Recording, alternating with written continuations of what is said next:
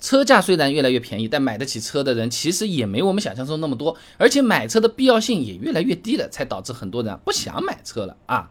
国家统计局发布了一个二零二零年居民收入和消费支出情况啊。那么二零二零年呢，全国居民人均可支配收入呢是三万两千一百八十九块钱，人均消费支出呢是两万一千两百十。说人话啊，日常开销一减，几乎是没什么余钱的。那车虽然是变便宜了，但也没有像真正的一颗白菜一样那么便宜，何况白菜也不便宜了啊。那么在售的燃油车里面最便宜的轿车呢，呃，算是宝骏三幺零，那指导价呢是四万零九百啊。你说贵不贵？说便宜它也不便宜了。买车依旧是很大的一笔支出啊，人手一辆不太现实。哎，就像是你吃榴莲，你十几年前能吃上的人可能确实是不多啊。那么现在大部分人那么偶尔吃一次也不算是什么难事。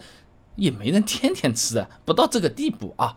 那另外来讲啊，从实际的调查报告来看呢，很多人啊，呃，钱其实是不够花的，买车依然是。加引号的天方夜谭啊！富达国际和蚂蚁财富联合发布了一个二零一九中国养老前景调研报告。哎，有百分之六十九的人认为钱根本不够用，而且这个数据呢，相比二零一八年还上升了。二零一八年是百分之六十三啊。那即使每个月都有储蓄习惯的人，月均储蓄额也只有一千零五十二块钱，一年就只能存下一万两千六百二十四块钱。那你如果想要买个三幺零，存足个三四年买得起，还不用说嘞，那些几十万的这种车子了。而且挺多的人在钱不够花的时候，有可能还是会选择超前消费的。每个月啊，一发工资，先是还贷款、信用卡、花呗等等等等，那哪有什么钱再去买个车子嘛，对不对？随手记联合其他的各大平台发布了一个二零一七，你看那么早啊，年轻人消费趋势数据报告。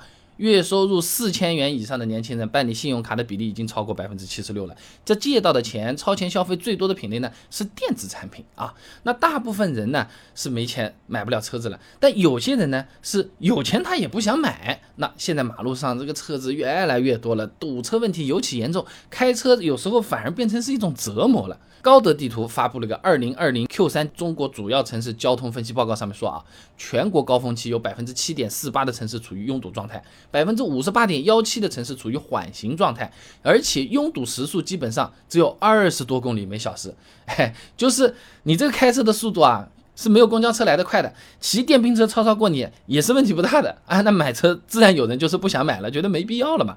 那么除了堵车，养车费用高也是不少朋友不想买车的原因。以前我们视频里面是专门给大家算过的啊，十万块钱的车子每年光用车就要花一万九千块钱啊。那如果车子你买来不开就停在那儿放着。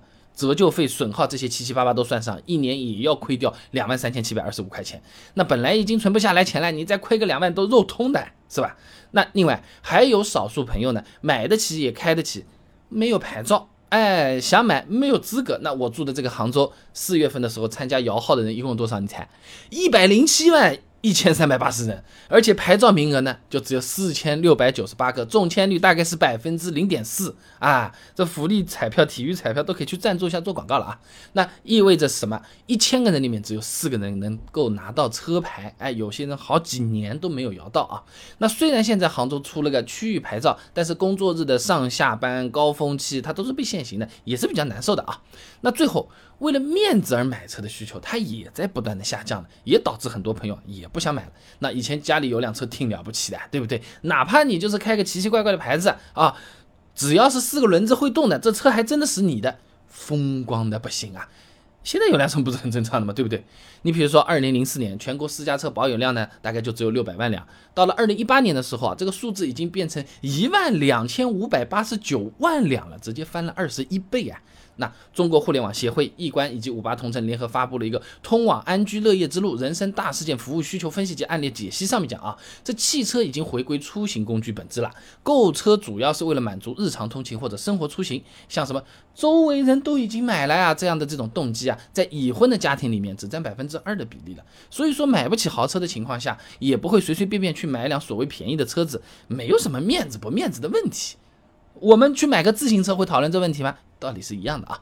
那总的来说，虽然车价越来越便宜，但是买得起车的人没有我们想象中那么多。呃，不是他们不想买，而且就算是买得起，也不想买，没什么意思了。哎，摇不到车牌了，成本高的要命了，省下钱来去旅游，带孩子买个包，啥事儿啥事儿不能做。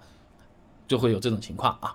好了，今天的视频呢就先做到这里了。如果你觉得这个视频做的还可以的话，还请点我的头像关注一下，点赞转发给你的朋友，哎，这个对我非常的重要啊。而且这样你每天都能收到一段超过六十秒的汽车使用小技巧了。备胎说车，我们明天接着聊。